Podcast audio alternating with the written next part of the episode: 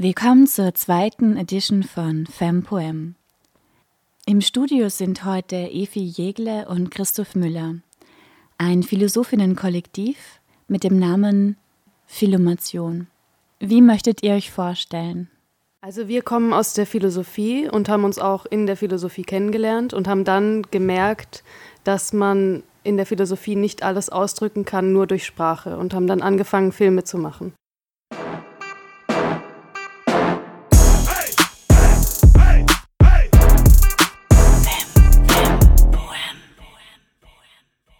Würdet ihr euch heute beschreiben, als welche Manifestation des Seins, die ihr heute seid, beziehungsweise welchen Namen möchtet ihr euch heute geben? Ich bin ein Hund mit peripheren Wurzeln. Ich bin heute auf jeden Fall so kaffeenervös gewesen. Und jetzt ist auf jeden Fall wieder ganz gut. Ähm, und ich habe gerade Herpes auf der Lippe und Entzündungen im Mund. Das macht mich eigentlich gerade recht krass aus. Das sowas finde ich halt zum Beispiel faszinierend, ne? Wenn, ich meine, mein Mund ist total entzündet im Moment und das macht halt so krass mein, mein ganzes Körpergefühl aus, dass die Aufmerksamkeit halt so total mundzentriert ist, aber auch so unangenehm. Ich weiß nicht, ob man, das kennt man wahrscheinlich, das so gerade beeinflusst das mein Bewusstsein auf jeden Fall. Würdest du dich als Mann beschreiben? Heute wenn ich drüber nachdenke, schon und sonst eher, ja, vielleicht eher so ein bisschen. Zu dir passt ja auf jeden Fall, dass du halt nicht vorgeordneten Mann oder eine Frau bist. Also, dass du dich die Frage eigentlich nicht, nicht stellst, sondern dass das, was vorgeordnet kommt, irgendwie dieses Widerspruch, Widersprüchliche an dir selber mit ganz vielen Personen ist. Na ja, gut, ich bin halt quasi ein Ausdruck von der ganzen Welt, wie ihr das ja auch alle seid sozusagen. Insofern reiche ich halt auch darüber hinaus. Also meine Wurzeln sind ja da, da gab es ja noch gar keine Geschlechterrollen. Aber das Problem ist ja, glaube ich, eher nur, wie geht man mit dem Ausdruck im Moment um sozusagen und welche Dinge, die da in dir verwurzelt sind, kannst du ausleben und annehmen und andere, die sind vielleicht extrem schwierig so. Also wenn ich mich versuche, gegen meinen Hunger oder gegen mein Nahrungsbedürfnis zu lehnen, aufzulehnen, dann wird das ein bisschen schwierig halt. Aber ich sehe mich dann eher eigentlich als, als Ausdruck. Und, und das ist aber irgendwie, finde ich, auch wieder was, was dann auch gar nicht, da, da braucht es gar nicht solche klaren Definitionen, vielleicht jetzt von zum Beispiel Geschlechterrollen oder so, weil, weil das ist ja genau das Ding, dass man eigentlich, egal in welchem Körper man dann sozusagen steckt, ja auch mal Ausdruck von der Seite sein kann, aber als auch Ausdruck von der anderen Seite sozusagen. Und ähm, insofern geht es dann gar nicht um die die eine Seite, sondern, und da ist man dann wieder bei dem Werden so, sondern das Werden ermöglicht ja immer irgendeinen Ausdruck und man ist gerade irgendein Ausdruck. Und insofern bin ich gerade Herpes. Danke. Was versteht ihr unter Philosophie? Also für mich ist Philosophie stark natürlich von Deleuze geprägt, der ja sagt, Philosophie bedeutet Begriffe zu erfinden. Und genau dieses Erfinden nehmen wir dann eigentlich auch wieder auf. Aber für mich ist es mehr auch immer sich darin auszukennen, was man nicht versteht und wirklich eine, und das kann man nur mit Film eben, dass man wirklich eine Ebene zeichnet, in der man sich nicht mehr auskennt und deshalb die ganze Zeit so Fragen stellt. Und die müssen nicht immer nur begrifflich sein. Wer ist eigentlich Gilles Deleuze? also Deleuze wird dem Poststrukturalismus zugewiesen man nennt auch seine Philosophie transzendentalen Empirismus.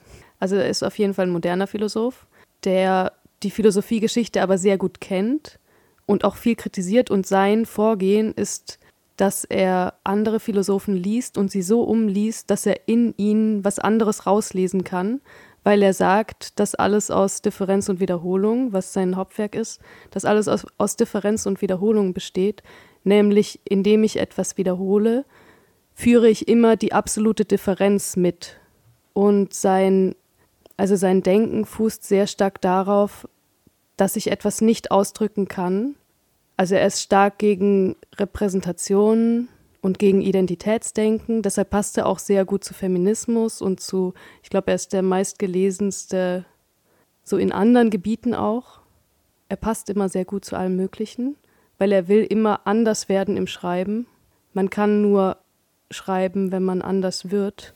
Philosophie ist für mich, glaube ich, am ehesten was, was ich entzieht sozusagen und einen Moment darstellt, der es dann ermöglicht, dass man sich selbst oder anderes dann mit Inhalten füllt. Also eigentlich ist Philosophie der Entzug, der es dir dann ermöglicht, dich sozusagen auch zum Beispiel als was selbst zu definieren oder als irgendwas hervorzugehen oder halt dich als irgendwas zu präsentieren oder so. Und das Philosophische ist eigentlich nur das, was sich in so einem Widerspruch bewegt, den man aber nicht einholen kann und auch nicht irgendwie definieren kann, sondern der gerade nur eine Bewegung hervorbringt, die aber dann auch immer mit anderen Inhalten gefüllt. Also im Endeffekt ist es sozusagen Inhaltslosigkeit.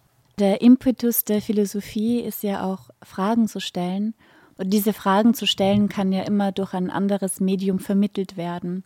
Aber ich glaube, dass die Philosophen immer die Möglichkeit retten, Fragen zu stellen und Fragen ans Leben zu stellen, beziehungsweise an sich selbst und die, und die Welt, in der eben mein Sein eingebettet ist. Philosophie wäre dann genau nur die Möglichkeit, eben sich immer wieder diesen Fragen zuwenden zu können und auch die Möglichkeit, dass man dieses Entziehende immer wieder anders ausdrücken kann. Man kann eigentlich nicht mehr wissen, wo man sich befindet, sondern steckt in diesem ewig sich Bewegenden mit drin. Und dann kann man die Philosophie toll finden. Warum interessiert ihr euch so stark für die Philosophie von Gilles Deleuze? Was ist das Interessante für euch an dieser Philosophie des Werdens? Wie affiziert sie euch? Also für mich ist es stark, genau diesen Ausdruck immer wieder anders hervorbringen zu können. Also dass Deleuze gerade nicht irgendwie sich einen Begriff schafft und dann sagt er, jetzt gucke ich mal die Welt an und schaue, ob, ob die Welt unter diesem Begriff irgendwie sich dann in eine bestimmte Weise auf diesen Begriff richtet und dann kann ich die Welt verstehen, sondern Deleuze fängt immer da an, wo man eigentlich was nicht verstehen kann und genau dieses, was er dann darüber erklären will, das macht er immer so komplex, dass man sich so fühlt, als ob man gerade eigentlich seine Gedanken selber liest. Also man schaut sich dann immer beim Lesen zu. Und das hat auch, finde ich, diese Werdensstruktur. Also man sieht eigentlich schon einen Film, wenn man ihn liest. Man kann eigentlich aus der Lös so eine Art Drehbuch machen. Er nimmt nicht einen Begriff und wendet den dann auf die Welt an und dann strukturiert sich plötzlich alles nach diesem Begriff, sondern er lässt, er lässt der Welt die Komplexität und führt das auch in sein Werk mit rüber. Also er nimmt das mit, dass die Welt so komplex ist also das hat mich jetzt, glaube ich, nicht so geprägt, weil ich das vorher nicht äh, gelesen habe. Ich würde sagen, also für mich ist es Werden oder aber auch für uns oder in der, in der Arbeit, die wir machen, ist, also hat oft auch, finde ich, mit Emotionalität zu tun oder mit, mit, mit Körperlichkeit.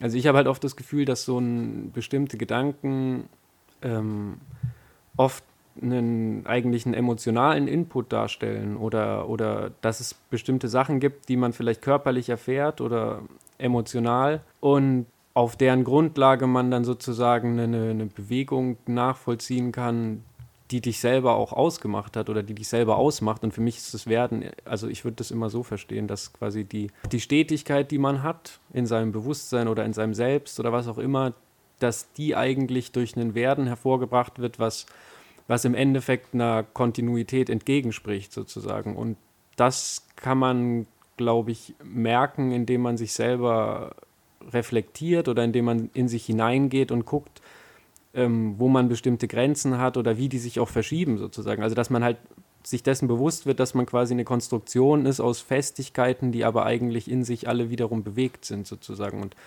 und das wäre für mich das, das Werden und ja. Warum muss man in sich hineingehen, um das herauszufinden? Warum kann man sich nicht aus sich heraustreten?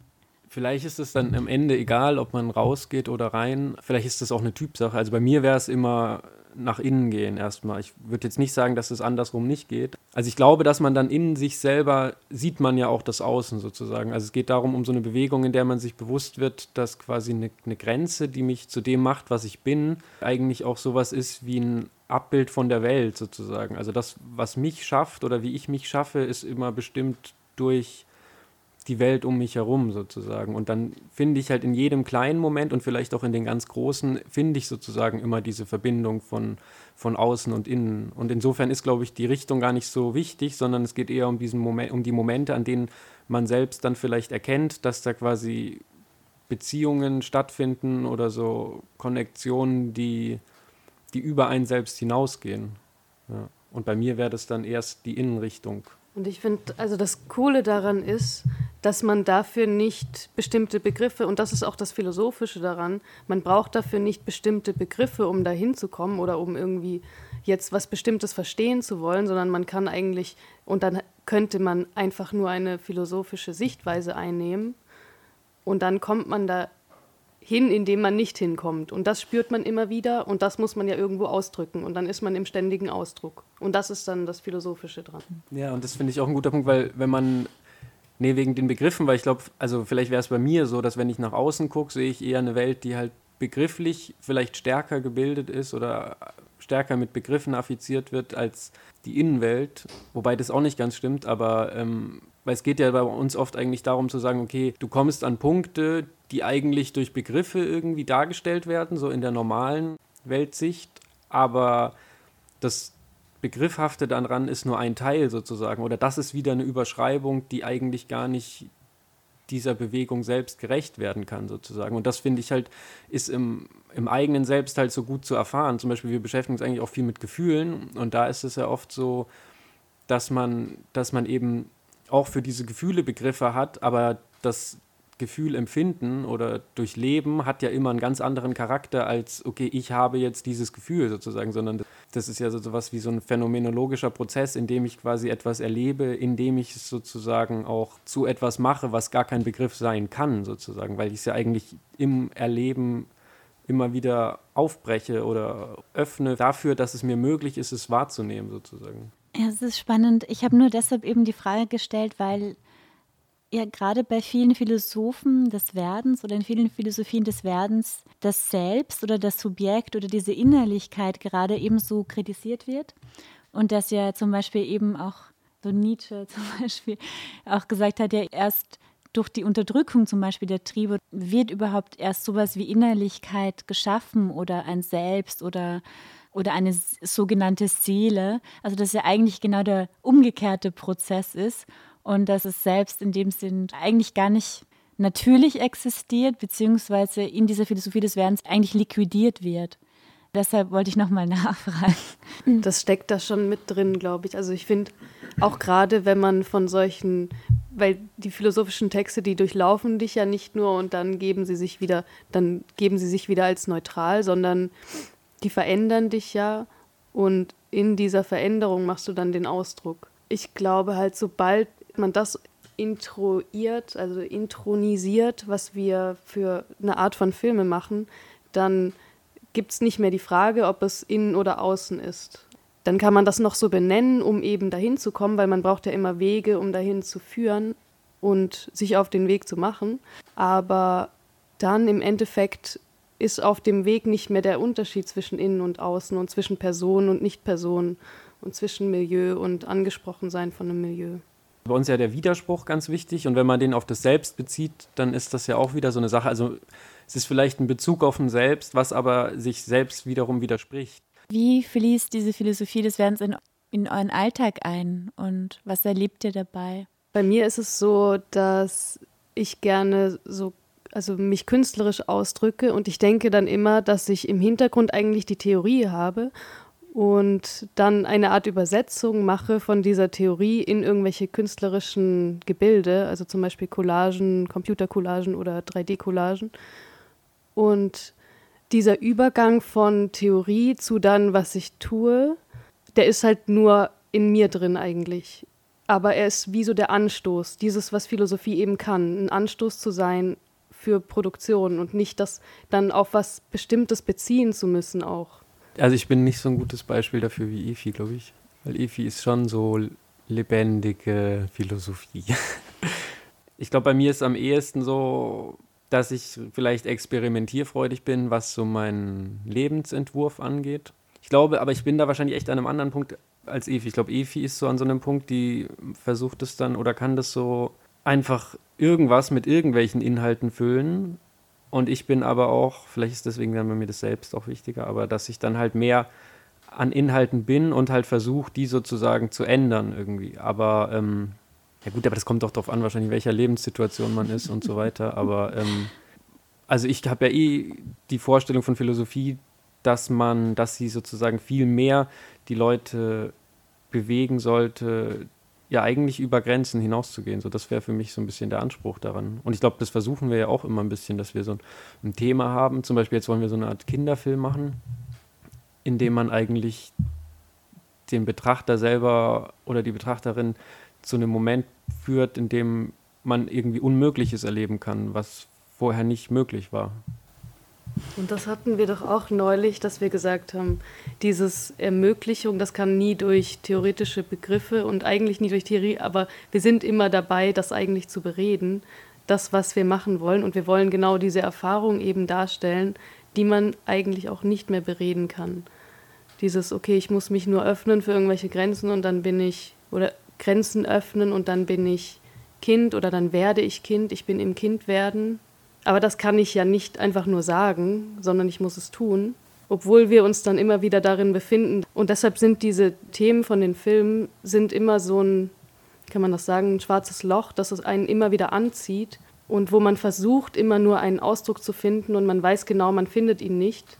Und das passiert dann aber währenddessen etwas. Der Inhalt ist immer nur für jede Person jeweiliger Inhalt und die Bewegung selbst aber wird ja angetrieben durch genau diese Möglichkeit zur Inhaltslosigkeit. Also das wäre wieder was, wo die Philosophie, finde ich, auch viel mehr in den Alltag eingreifen könnte. Dass es ja eben nicht darum geht, das und das so zu werten, sondern quasi darum geht, eben von diesem Inhaltlichen wieder abstrahieren zu können und sich eben auf so eine Bewegung einzulassen, die quasi eh schon vorher da war. Und zwar eben in der Form, dass sie genau diese Festigkeit, die alle Menschen in sich tragen, dass sie die hervorbringt, und dass wir uns dessen bewusst werden müssen, dass wir quasi eigentlich so festgefahren sind, weil wir gerade an so einer Bewegung partizipieren oder teilhaben, die, die eben genau das Gegenteil eigentlich hervorbringen kann, sozusagen, und das auch immer macht. Also das ist, glaube ich, so ein bisschen unser theoretischer Ansatz. Unser Streitpunkt war immer, wenn man zum Beispiel das Wunderland hat, also unser erster Film ging um Alice im Wunderland und wir haben gesagt, es gibt das Wunderland, da kommt man aber nicht hin und da kann man auch niemals hinkommen und es gibt eben Alice, die macht darüber ihre Art von Welterfahrung. Also Alice baut theoretisch Brücken über diesen Unsinn vom Wunderland. Und das Wunderland besteht nur aus einer ewigen Synthese aus allem, was möglich ist, aus der Bedingung der Möglichkeit für überhaupt alles und muss eigentlich deshalb in Unsinn sich ausbreiten. Und mein Punkt war immer, dass man den Unsinn aber schon erreichen kann. Und Christophs Punkt ist, dass er immer das Notwendige, nicht Erreichbare ist. Wenn ich die Philosophie des Werdens lese, dann öffnet sich mein Körper oder meine Welt sich diesem Konzept keine Identität zu haben. Und das ist zum Beispiel für mich ein sehr beruhigender Gedanke, weil ich mich dem Leben öffne. Ich habe das Gefühl, dass gerade bei Gilles Deleuze, der auch den Anti-Ödipus geschrieben hat mit Guattari, ne, dass es auch darum geht, die Mama, Papa, Ödipus hinter sich zu lassen und sich der Welt zu öffnen. Also mir selber wurde dadurch eben auch bewusst, dass mein Körper ein ganz, ganz altes Wissen mit sich trägt, also 13 Billionen Jahre Universumsgeschichte und dass mein Leben, das ja vergänglich ist, in einer Unendlichkeit eingeschlossen, in einer Unendlichkeit lebt. Und das ist für mich ein sehr schöner und, oder beruhigender Gedanke und auch zum Beispiel, es hilft mir auch, mit dem Tod besser umzugehen oder Menschen, die in meinem Leben sterben, weil ich eben weiß, dass nichts wirklich stirbt, aber nur seine Form ändert aber alles erhalten bleibt auf der Welt und dass das Leben nicht verloren geht. Für mich ist dieser politische Aspekt der Philosophie unter Anführungszeichen des Werdens oder der Gedanke der Immanenz eben auch ein, eine Idee, dass es keine Hierarchien gibt in dem Sinne oder ich öffne mich dieser Idee außerhalb von Hierarchien zu leben und somit auch keinen anderen Menschen Macht über mich zu geben, zum Beispiel. Ähm, oder über meinen Körper zu geben. Das finde ich zum Beispiel sehr spannend. Oder eben auch, dass, dass wir so eine Vielheit sind und so viele in uns leben, dass wir so eine Multitude von Stimmen in uns haben und verschiedene Wünsche, Begehren, ähm, Gedanken und dass wir nie eine Einheit sind, sondern eben immer eine Vielheit. Und es ist auch sehr für mich angenehm zu wissen, ich habe sehr viele Mitbewohner. So. Ich finde das auch so ähnlich, aber bei mir geht das mehr in die Richtung auch, dass man Sinnlosigkeit affirmiert.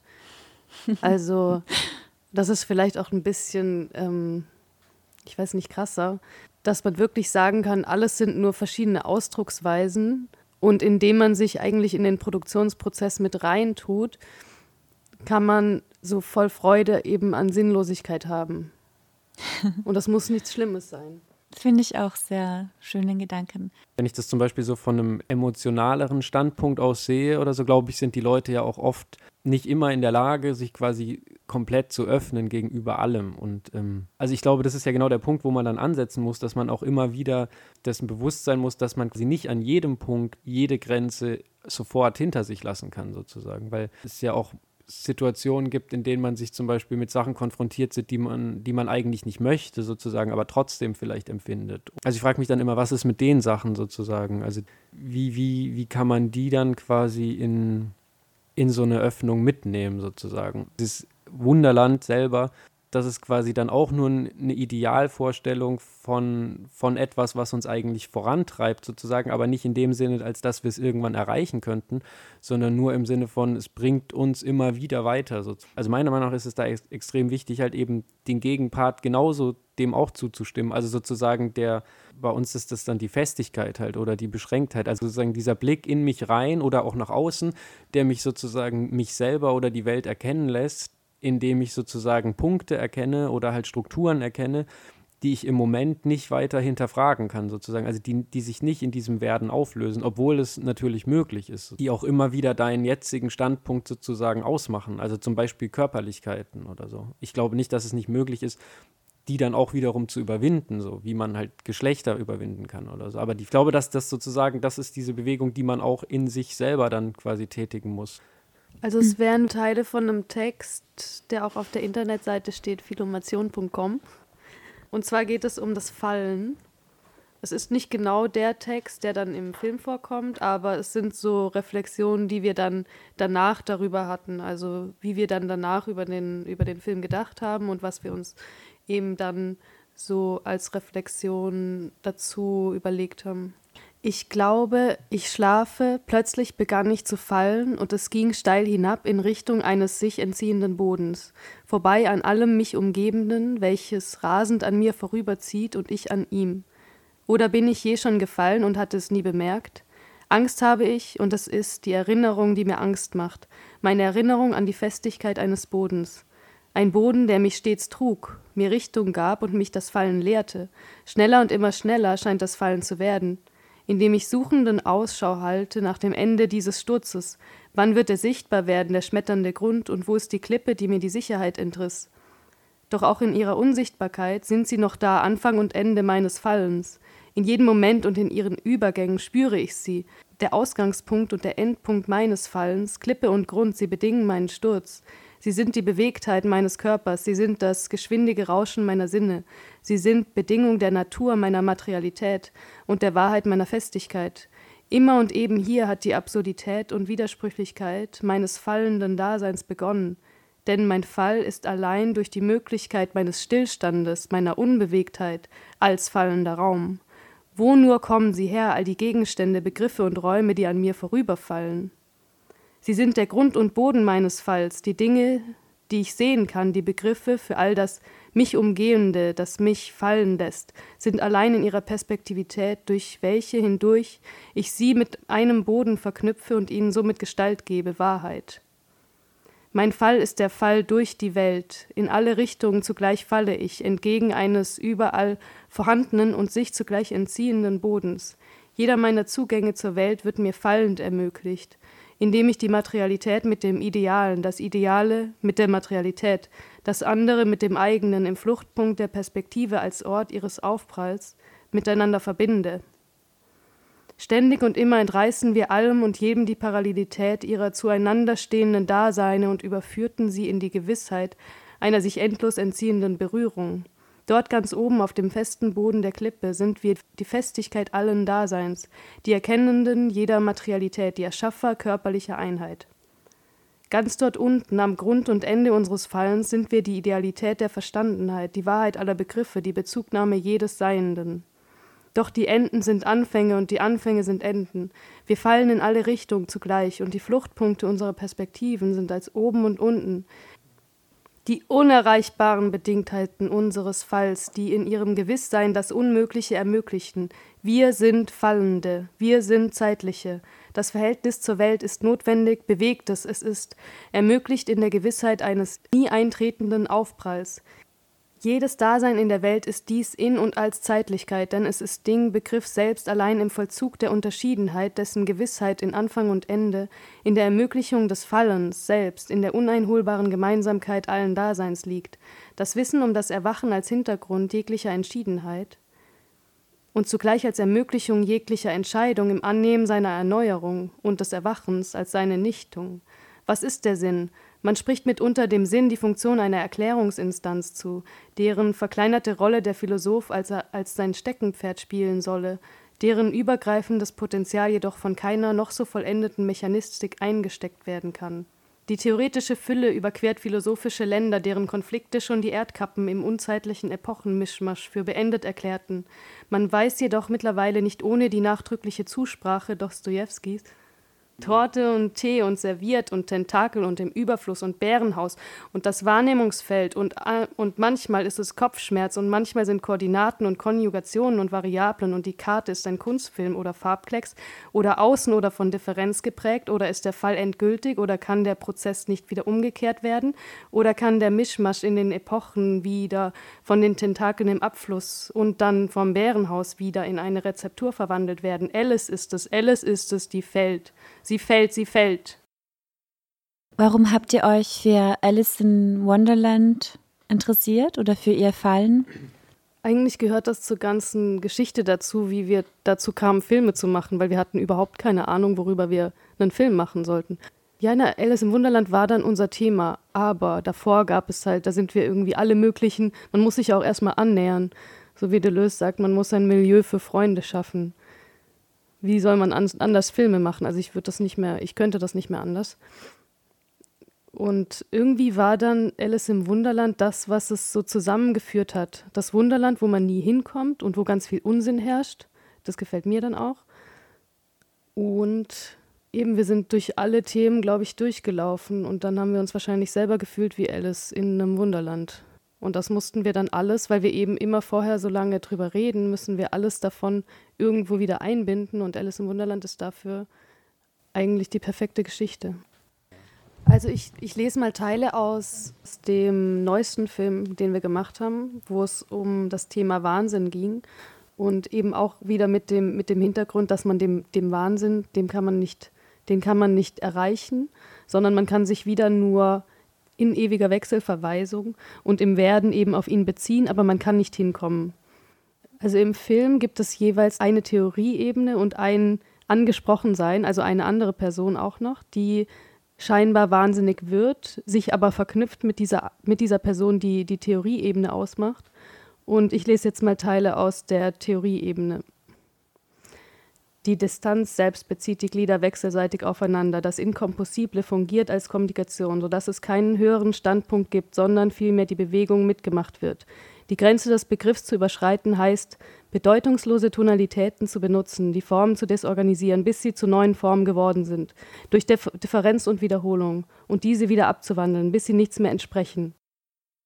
Der Schizophrene entspricht diesem Zustand. Bei ihm ist alles Produktionsprozess. Das Delirium zeigt, dass es keine unabhängigen Sphären gibt, die ein Wesen voraussetzen. Es sind immer schon bewegliche Maschinen mit Ankopplungsstellen.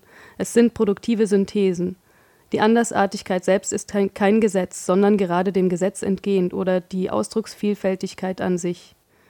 Der Bewegung zu folgen bedeutet anders zu werden, bedeutet dem Platz keinen Besetzer zu geben, feste Punkte als Begriffe auszustellen und zeigen, dass sie unmöglich sind. Es bedeutet, dass man die Theorie dramatisiert, dass man sie nicht repräsentieren kann. Das Undarstellbare bedingt die Darstellung dergestalt, dass es das verschiebende Element ist, das jenseits des Grundes und seiner Beziehung zum Begründeten herrscht. Es ist allein die Differenz zwischen den Darstellungen. Es bedeutet, dass die Dramatisierung bzw. die Sprache den Inhalt mit sich reißt und anzeigt, was gesagt werden kann, da zwischen Ausdruck und Inhalt eine genuine Wechselwirkung besteht, die keine Ebene für sich stehen lassen kann.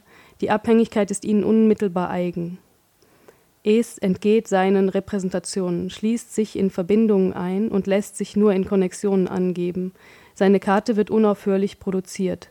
Zuerst gab es einen Link, einen Verweis auf eine andere Seite. Sein Weg dorthin war nicht rekonstruierbar. Es hatte viele Zugehörigkeiten, bis es zu einer Vermittlung mit dem unmittelbaren Anlass gab, ohne einen zugehörigen Zusammenhang zu kreieren. Man kann den Ort angeben, an dem die Gedanken keinen Halt haben, den Ort des Zugrundegehens, an dem die Voraussetzungen auf sich selbst treffen und sich in ein Universum aus Zeichen eintragen müssen. Dangalisch montieren formiert sich eine Sophographie der Begriffe, die hier nicht anfängt, sondern in ihrem Laufen den Fleck zwischen Wissen und Vorstellung verändert. Auf den Fleck lässt sich nur durch ein Zwischenstück beziehen, das nicht sprachlich ist. Wenn die Systematik austritt, so nur vorübergehend. Also den, den Text muss man auch immer so verstehen, dass man so rein hört, dass man nicht unbedingt verstehen will, sondern dass man sich dem Verstehen wollen hingibt. Also dass man es als Spaß empfindet, auch nur auf sein Verstehen selber geworfen zu werden und nicht unbedingt jetzt jedes Wort verstehen muss. Sie wie so ein Einregnen von Worten und manche ja. bleiben hängen. Und es ging ja auch um das Thema Wahnsinn. Und ich meine, wie kann man den Wahnsinn mit vernünftigen Worten beschreiben? Geht nicht. Also, da muss auf der einen Seite die Theorie wahnsinnig werden und der Wahnsinnige auf der anderen Seite muss muss die Theorie dahin ziehen. Und durch dieses Aufeinanderprallen der Worte und, und der Offenheit deines Körpers entsteht vielleicht was Neues oder neue Gedanken. Genau, und das wäre eben auch vielleicht durch die Bilder dann ausgedrückt. Also, dass man zwei Medien hat, die verknüpft sind, dass man Sprache über Bilder legen kann und dann sozusagen die Bilder greifen aus zur Sprache und andersherum. Aber das wäre ja auch eine Aufgabe dann für alle. Also wie ein Aufruf. Wie kann man den Wahnsinn darstellen, ohne ihn immer mit Worten irgendwie begreifbar machen zu wollen? Wie kann man die Perspektive selber einnehmen? Wo wir jetzt gerade eben beim Thema Wahnsinn waren, du hast mir erzählt, dass du einen Text geschrieben hast, der wenig Sinn macht und möglicherweise literarische Collage ist. Kannst du uns diesen Text präsentieren? Ja, voll gerne. Also ja, wenn ich schreibe oder auch wenn ich versuche, philosophisch zu schreiben, dann drifte ich immer ab, vor allem auch in, in sinnlose Worte, also ganz Deleuze entsprechend, dass man neue Begriffe erfinden muss, aber hier natürlich noch, die noch keine Bedeutung haben und dem ich, denen ich auch keine Bedeutung gebe. Ein nackter Delfin auf Reifen des eigenen Gebarens, das so fremd den Artgenossen zustößt wie eine Maschine, die gerade ausläuft, intronisiert ihre Bezüglichkeit, infiltriert ihren Bestand, hängt sich an Bedürfnissen auf, bis die Worte ihres Sinnes beraubt in die Zustände fliegen, dann eine Verzögerung reicht, um nach innen zu drängen, wo es keine Eingänge gibt, anzufangen, wo der Faden aufgerollt sich selbst bezeichnet, wo Zeichen surrend, scharrend, trangiert erfinden, was sie sind, Löcher im Gehalt, Wagen im Traum, Gewirr im Verstehen, Lügen strafende Herren an Türen mit Siegeln. Gedankenblitz. Ein absaugfähiges, lochvergrößerndes, lochvergrößerndes Zeitdestillations-Amöbenverteilungsstadium besuchen, um zur embryonalen Parallelgattung zu gelangen und das Aufschwungsverhältnis zu exorbitaler Koexistenz treiben. Impacting Deep Space und die anderen Formen seines Selbst. Odysseus hatte kein Wachs in den Ohren. Macht ihn das zu einem Visionär, der den fremden Ort erfahren hat? Oder kann er sein Erlebnis überhaupt in geordneten Anschauungen wiedergeben? Muss er zu einem Wahnsinnigen werden, dessen Worte niemand versteht, weil sie nicht aus der bewussten Welt kommen? Zitat: Es verbirgt sich ein tänzelndes, im Affekt bespucktes, verkehrt herumgehängtes Mischwesen artikulierendes, Vorhaut abziehendes, wechselwarm anmutendes, silbrig glänzendes Zukunftskonstrukt in den Eingeweiden der resonierenden, sich zerstörenden, sachkundig gefragten, Diskurs, diskurswerfenden Einrichtung. Sandig Phorolog, Vögel in stationärer Behandlung, porträtierte Masochisten, Tischfarben auf einer Schüssel, geklebt, in schleimiger Verfassung, Verschaltung jenseits von Fernwirkungen oder alogischen Unvereinbarkeiten. Spaltungsgeschülste, kabelhängende Pilzböden. Es faltet und stammelt so widrig entlang, manifest geworden grenzt an Fulmation. Trockener Sinn klatscht an den Rand, hält sich im Rausch räumlich geschlossen. Verzogene, paranormale Wege, Follikelprägungszeichen sind an der Stelle angebracht, an der die Theorie die Leibnizsche Ununterscheidbarkeitszone verlässt. Im Rückgang mit einer Verschlossenheit aus Theoriegeflechten stößt das Monitore an seinen Differenzierungspunkt. Also ich nenne das Buch, wo ich das aufschreibe, Unsinnsbuch. Vorstellige Serionenfinsternis, der im artikularen Mechanismus enthalten, Schalten derselben Mechatronik, Phonik gestülpt, Plastik gewälzt, stellt, ungeachtet der Strahlung, zahlungsmäßig unterlegen, verwegen ein vieräugig Pfau zur Muttersau betrogen, königlich der Sichter droben, verschiebt sich Abstand haltend, verhaltenden, verhalten diggermaßen auf den Asphalt, Gewalt streicht sich die Haare aus dem Gesicht, haltend, schaltend in Übergeschwindigkeit, verzeiht sich ihren Anfall, dem Bewusstsein scheinbenommen, kommen, trotz Teilung der Gedanken, wanken Zeithülsen in den Sinn, verrinn Zeit, wenn du dich nicht halten lässt, der Rest krümmt sich, wenn sich wundersam entkam der Windung, die Erfindung. Okay, mehr davon. Ja, okay, ich lese doch was vor. Gesichter Transgression fällt der Halluzination des Aufwachens im Traum Gerüst anheim, die unbewusste Progression verwandelt sich in Regression des Selbst und seines Immunkonkordators. Insofern sich Verzweigen auf dem Plan Platz genommen hat und sich der Bedienung anstellig gefühlt, derweil der zoonomischen Wagner furt, dem Phantasien einen Riegel, dem Wahnsinn eine Tür, der Sorge einen Zufall, dem Gespenst einen Kranz, der Fischzucht eine Tonne, dem dem Fernsehen einen Glanz, der Macht eine Katze, dem Unsinn eine Welle schenkte, unbeachtet der zweigliedrigen Konsequenzen dieser Lücke in der Koordination der Sukzessionsstation. Der Knöpfe und Schalter überdrüssig startete der Mensch das Programm zur landungsinternen Erweiterung der Säurungstränke im Maschinenkomplott stetig den Füßen in bildlicher Hinsicht ihre zweidimensionalen Gittervorstellungen entnehmen. Logbuch der Enterprise 4915 7877 Tragisch bedeckt liegt im Seriphonenungewitter der stärkste Feind des Ankömmlings. Er kommt durch das Blättervolk getragen unserem Begriff von Geflüster nahe, wäre er nicht im ersten Jahrhundert von den imaginären Sudenen abgeschafft worden, die in ihm einen Sündenfall der Sprache sahen und ihre ganze Macht gegen ihn richteten, ohne es zu wissen, dass er einst ihre Erschaffung selbst mitbedingte. Sorgen und woben von diesem starken Eingriff in ihre Logik, fingen die Völker an zu plündern, bis ihr gemeinsames Wissen aufgebraucht war.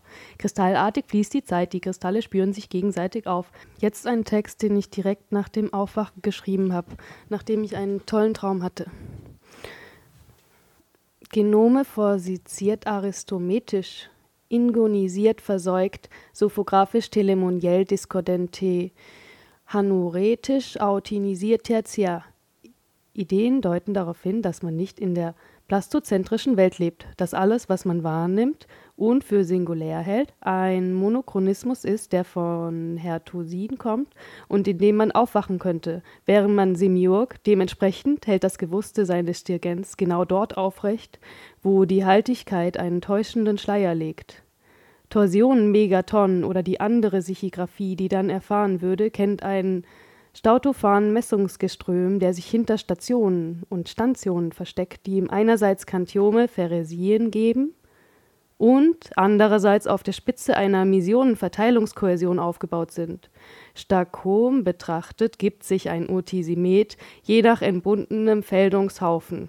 Korsisch Thermion sehr Fallgenehmung stilisiert die besäugten Konifizienten. Charisum anisiert gehört in den Wirkungskreis der Folliculumons. Zustand kündigt ideonorm gestellt von Feminismen. Jenseits der bewirrten Siedelungen, längs der bekanonten Pherisionen hält ein Sogin hält ein Sogin-Einsog, verältet sich in Sicken selbst, hymiriert sich an, kohlt die Steigerungstopfen Taug, schariniert in ewigst Kerzenteifen, um sich unlieber rum einzusaugen, gerät herum, dreht sich um, Stirn verdreht, gehäuft unileg, Vorzeigungskorisitom kennt kein Misitropium, läuft nur voraus in Positronenstam. Meine Lieblingsthemen sind ja immer Körper, Liebe, Politik. Und ich möchte euch dazu ein bisschen was fragen, und zwar eben, welche politischen Aspekte oder welche politische Kraft, wie immer auch dann man schlussendlich Politik definiert, das könnt ihr mir ja beantworten. Was sind die politischen Dimensionen eures künstlerischen Schaffens? Was an, an unseren Filmen politisch ist, ist genau, was Deleuze eigentlich zur Politik sagt, nämlich dass Politik alles ist, was sich verändert und dass dann in gewissem Sinne alles Politik ist. Und es gibt keine Parteienpolitik, sondern das, was man tut und wie sich etwas verändern kann, ist politisch. Ja, ich würde auch sagen, dass alles äh, letztendlich politisch ist, aber ich würde es schon klar auf, auch auf das, das eigene Handeln irgendwie beziehen.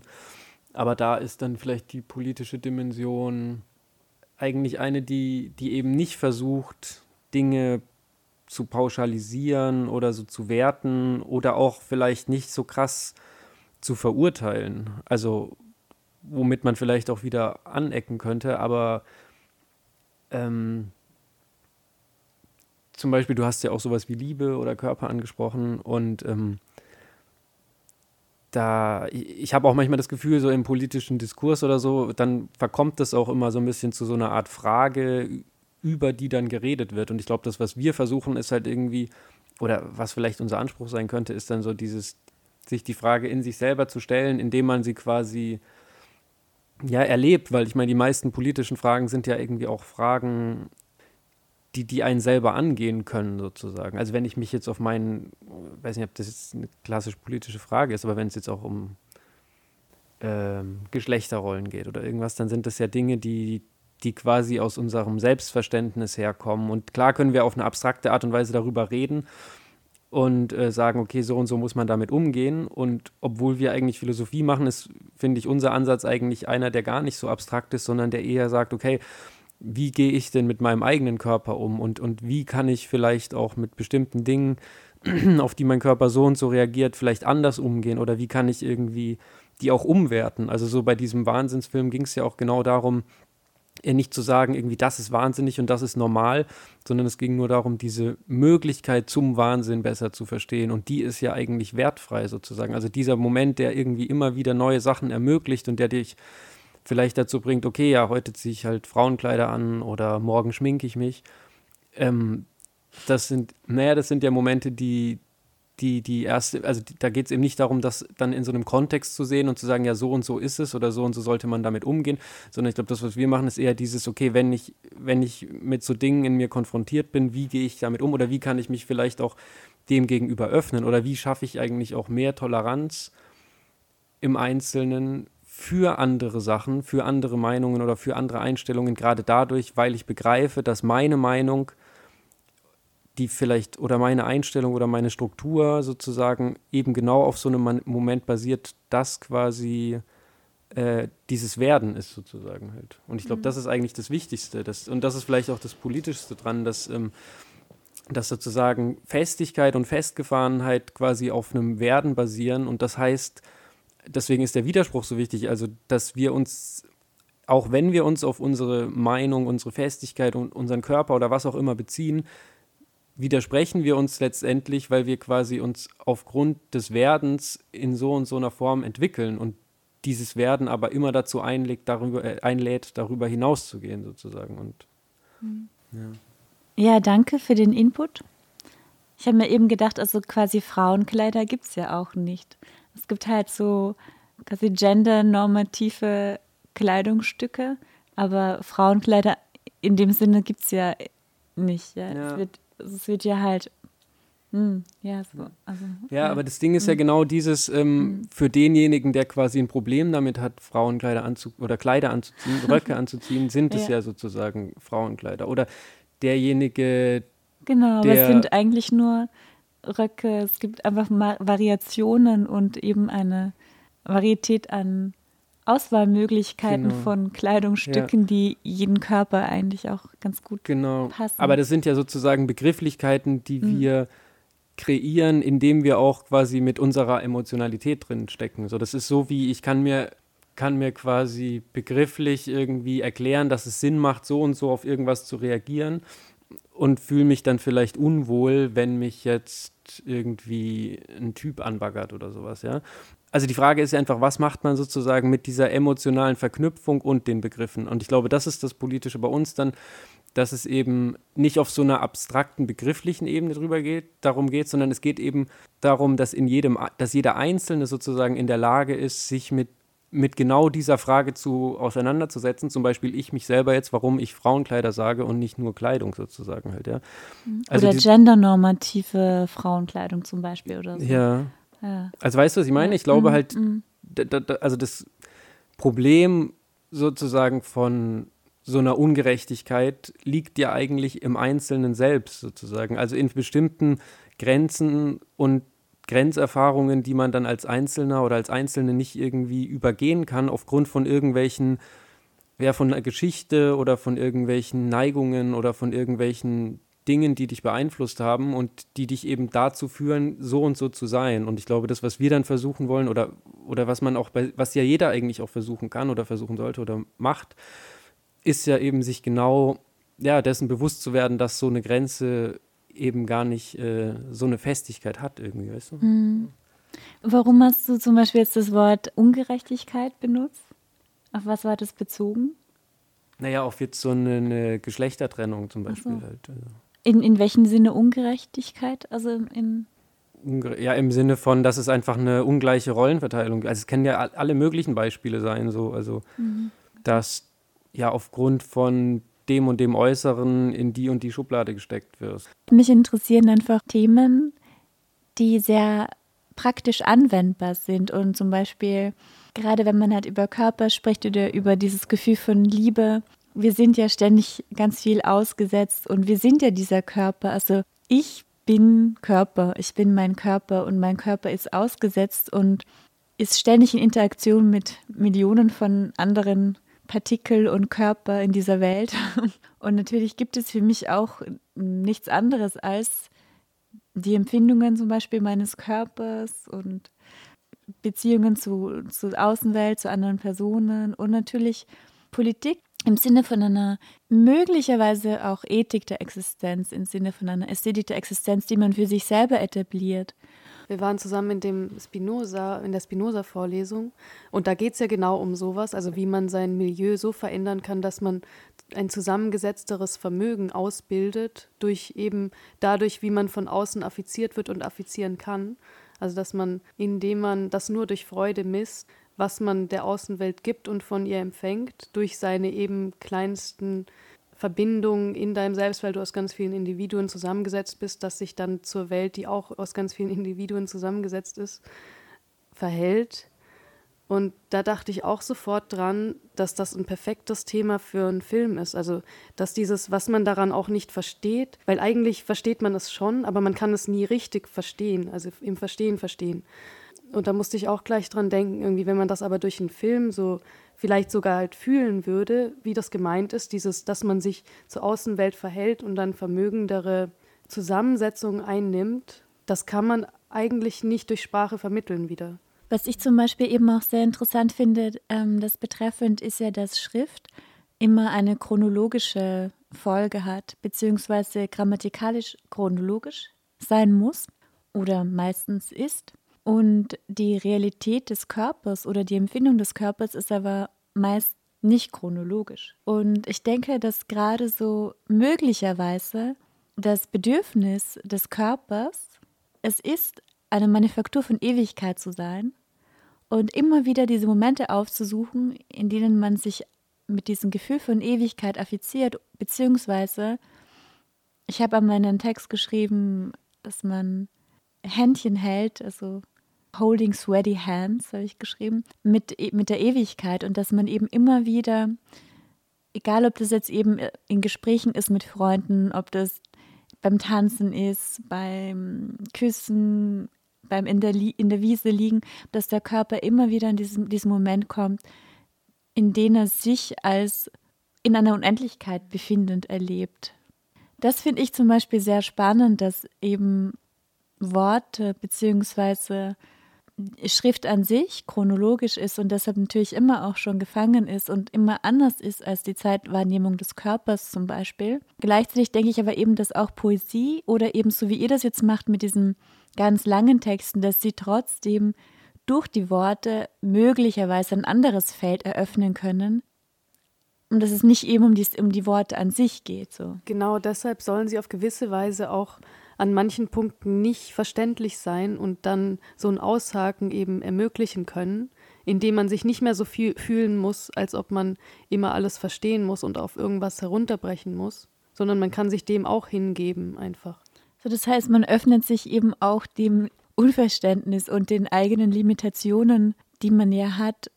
Zum Beispiel auch, dass man Begriffe einfach nicht versteht, die ihr verwendet. Genau, und, und dass man sich nicht immer nur an das hält, was eben die Sprache kann.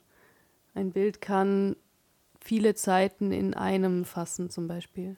Kann Zeitlichkeit auch als Komplexität eben darstellen. Die chronologische Zeit ist ja immer auch gebunden an gewisse Machtmechanismen, an gewisse Kontrollmechanismen. Ich glaube wirklich, dass es fast eben ein politischer Akt ist, einzuschneiden in diesen Chronos, in diese chronologische Zeit und dort ein anderes Sein zu eröffnen. Und was mich sehr stark eben interessiert an diesen ganzen Philosophien, auch von, von Deleuze zum Beispiel, oder diese Philosophie des Werdens, beziehungsweise von Nietzsche, Spinoza herkommend auch, ist, ähm, dass ich mir dann in meinem Leben in diesen Momenten der Ewigkeit, die ich kreiere, meine Ewigkeit als Materialität bewusst werde oder in Berührung kommen mit meiner eigentlichen Natur in einer gewissen Weise, wenn man das als Natur bezeichnen könnte, die inbegriffen ist in einer Unendlichkeit. Deleuze macht das ja so, wenn, wenn man zu ihm sagt, dass er transzendentalen Empirismus macht, was ja eigentlich ein Paradox ist. Also zum Beispiel, worauf unser erster Film so ein bisschen basiert, dieses Logik des Sinns, was er geschrieben hat, wo auch Alice im Wunderland vorkommt, dann zeigt er eher auf, dass in der Sprache selber gibt es den Unsinn und der bedingt dann, dass es überhaupt Sinn geben kann. Ich kann nicht in der logischen Sprache sagen, warum es Sinn gibt. Und eben in einem, in einem poetischen Werk kann man diese Ebene selber einnehmen. Das kann man nicht in einem philosophischen Text. Also Deleuze würde ich sagen, kann es schon. Aber also wenn man sich daran hält, an akademische Philosophie, dann kann man es eigentlich nicht in einem Text auf diese Ebene wechseln, dass man sagt, ich bin auf der Bedingung der Möglichkeiten-Ebene von der aus ich sagen kann, woher der Sinn überhaupt kommt. In dem poetischen Werk eben Alice im Wunderland, da kann man auch mit der sinnlosen Sprache zeigen, was die Sprache alles kann. Was kann die Sprache? So. Und nicht fragen irgendwie, ja, wie, wie kann ich über die Sprache Sprache machen, sondern ich muss in ihr selber eben anders werden. Und da kommt das Werden wieder rein. Ich muss in ihr selber den Unsinn aufzeigen, damit ich zeigen kann, woher der Sinn kommt. In einer Passage in Logik des Sinns spricht er ja auch über diese Szene von bei Alice in Wonderland, in dem sie Worte essen. Und sie bekommen eben ganz viele Worte aufgetischt. Das erinnert mich ein bisschen so möglicherweise an eure Kunst. Ihr gebt Worte zum Essen und möglicherweise machen sie einfach noch keinen Sinn, aber sie müssen erstmal so verdaut werden und danach ist vielleicht irgendwie ein neues Gefühl im Körper oder im Bauch, nachdem man so viele Worte gegessen hat, die vielleicht auch noch gar nicht so viel Sinn machen. Ist ja auch irgendwie wie so ein Wechselverhältnis zwischen Sprache und man könnte ja dann auch sagen, so, so Bewusstsein und Körper und man versucht ja immer das, was dann vielleicht passiert oder was ich gerade empfinde, versucht man ja dann immer sprachlich irgendwie einzuholen. Und ich glaube, bei uns ist halt ganz wichtig, dass, das, dass es im Endeffekt nicht geht, sozusagen. Also, dass, dass eigentlich der Moment, in dem ich mich dann gerade befinde, sozusagen, vielleicht mit der und der Emotion und mit dem und dem Zustand, dass ich, wenn ich da sozusagen in mich selber reingehe und, und, und mich sozusagen in diese Empfindung reinbegebe, dann ist, bin ich nur in der Lage, das zu empfinden, weil diese Momente oder diese Inhalte oder diese Emotionen eigentlich leer sind, sozusagen. Also es sind keine Begriffe.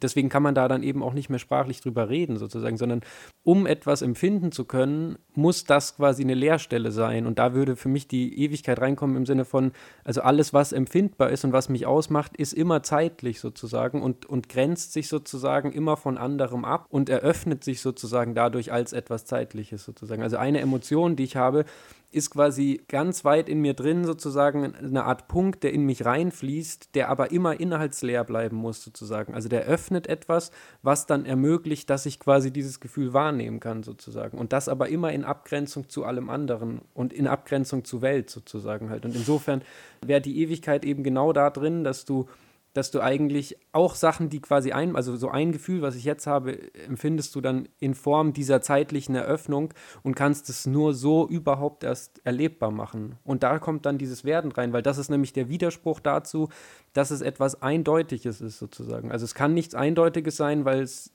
dann nicht diesen Moment der Erfahrbarkeit hervorbringen würde. Und dadurch kommt dann, glaube ich, auch in jedem Punkt dieses Werden rein, wenn man eben nur an diese Grenzen geht und sich dessen bewusst wird, dass diese Grenze eigentlich gar nicht fest ist und überhaupt nicht ein eindeutig, sondern sie sozusagen in sich selbst quasi sich eröffnet. Ja, was ich mir erinnern kann, hat ja auch Deleuze in Logik des Sinns geschrieben, dass er das Ereignis dadurch definiert, dass nie jemand stirbt, aber immer die Moment davor gestorben ist oder im nächsten Moment sterben wird, in diesem Feld der, der, der Ewigkeit des Eon.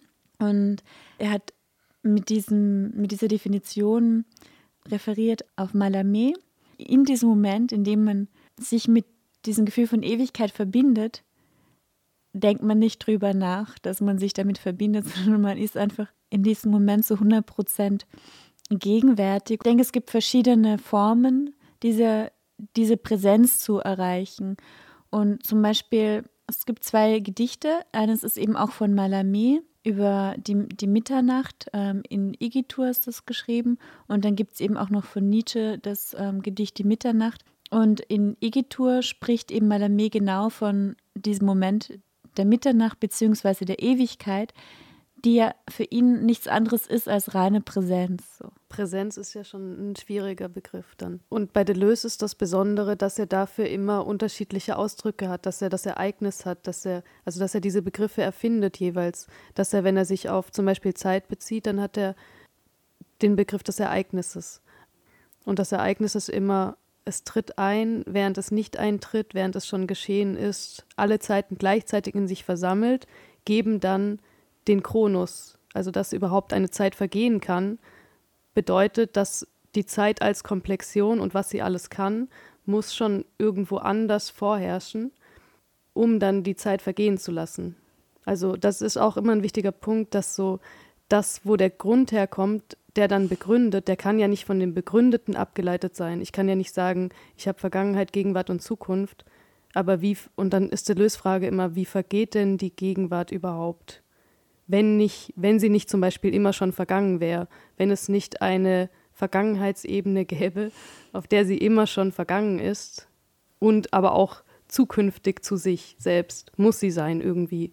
Und dann macht er aus diesem, aus diesem Begründungskomplex, eben macht er einen Komplex eigentlich. Also er versucht das nicht immer die, auf diese, auf was Einfaches zu heben, sondern, also es ist, nein, was Einfaches, trotzdem was Einfaches, aber aber er macht eben das, das Begründungsmoment, leitet er nicht vom, von dem ab, was es begründen soll.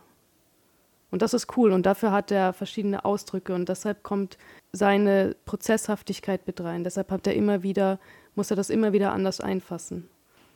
Hm. Ja, es erinnert mich auch an Maurice Blanchot, der auch dann sagt so, dass die Vergangenheit tot ist und die Zukunft tot ist und deshalb auch die Gegenwart tot ist. Ja, und des, deshalb bezieht er sich ja auch immer auf, auf Schriftsteller mehr, weil die können das dann ausdrücken. Ja, und er schreibt ja eben auch, dass man quasi durch die Sprache so einen Prozess der Entsubjektivierung eben mitmacht. Einerseits als Schriftsteller, andererseits glaube ich auch als äh, Leser möglicherweise, dass man dann halt auch hineinkommt in eine Zeitlosigkeit beziehungsweise eine Ortlosigkeit, in der sich in der sich alle Formen in einer gewissen Weise vielleicht auch auflösen, beziehungsweise Subjekt, Objekt und eben diese Anhaftung an so eine unter Anführungszeichen, wenn man so möchte, soziale Identität, dass sich das irgendwie so alles, alles mal zerfällt in so. Und meine Theorie ist auch, dass, dass man das aber trotzdem dann ausdrücken kann. Und deshalb haben wir auch die Filme gemacht oder deshalb führt sich darin eigentlich auch Deleuze fort dass es, indem man es immer wieder, indem man den Ausdruck davon immer wieder verschiebt, kann man eben einen Zugang dazu bekommen. Aber nur, indem man sich selber in dem Verschieben bewegt. Vielen herzlichen Dank für euer Kommen. Es war sehr schön, eure Texte zu hören. Und danke, dass ihr euer Denken eröffnet habt. Ja, danke. Also, war danke. Ich finde es cool, dass es so Orte gibt, wo man das dann vielleicht auch irgendwie anders handhaben kann als jetzt dieses klassische, man schreibt irgendwie ein Buch und dann wird es vielleicht gelesen oder so, sondern gerade, also und auch vielleicht das Format passt halt gut, dass wir halt auch Efi und ich hier so reden können mit dir, weil es ja eben und dann gut auch natürlich Texte vorlesen, aber dass es eben diesen Charakter hat von ja, es bleibt halt ein Gespräch so und es ist nicht irgendwie abgeschlossenes oder so und es ist irgendwie auch cool, dass man so einen Ort hat. Ja, danke fürs Kommen.